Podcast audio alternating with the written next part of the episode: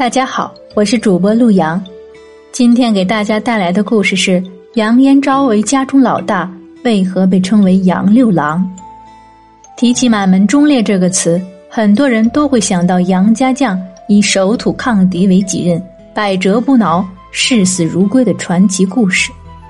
这些故事广泛流传于民间的杂剧、评书、小说中，其中。为国戍边的杨六郎杨业之子杨延昭被塑造的丰满传神，呼之欲出。以其为主角的六郎探母、状元梅、辕门斩子、寇准背靴等剧目，更是流传至今，甚至成为现代影视作品的创作源泉。不过，这里要提到的是，杨六郎并不是杨业的第六子，他最初并不叫杨延昭。历史上，北宋确有杨家将，不过官修史书中对杨家功绩语焉不详，其事迹也散见于《宋史》《辽史》《隆平集》《续资治通鉴长篇》《东都事略》等史料中。因此，要了解历史上的杨六郎和杨家将的事情原委，还要从他的父亲金刀无敌的杨令公说起。杨业是山西太原人，其父杨信曾任后汉林州刺史。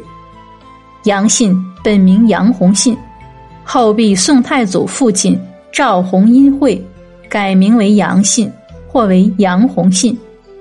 杨信本是林州土豪。后唐末年，唐末帝李从珂与驻守太原的石敬瑭发生冲突，石敬瑭以割让燕云十六州为代价。求得契丹帝耶律德光的支持，后成为后晋高祖。石敬瑭死后，其侄石重贵继位。石重贵与契丹人交恶，于是久欲入主中原的耶律德光发兵攻进，趁势攻略燕云十六州之外的土地。杨信的家乡实属兰州的火山地区，首当其冲。杨信率领部队抵抗外辱。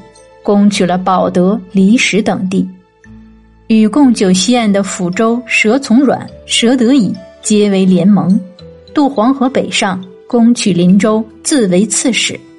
此后，刘志远建立后汉政权，任命杨信为林州刺史，隶属于河东留守刘崇。后汉为郭威所灭，刘崇在太原称帝，建立北汉政权。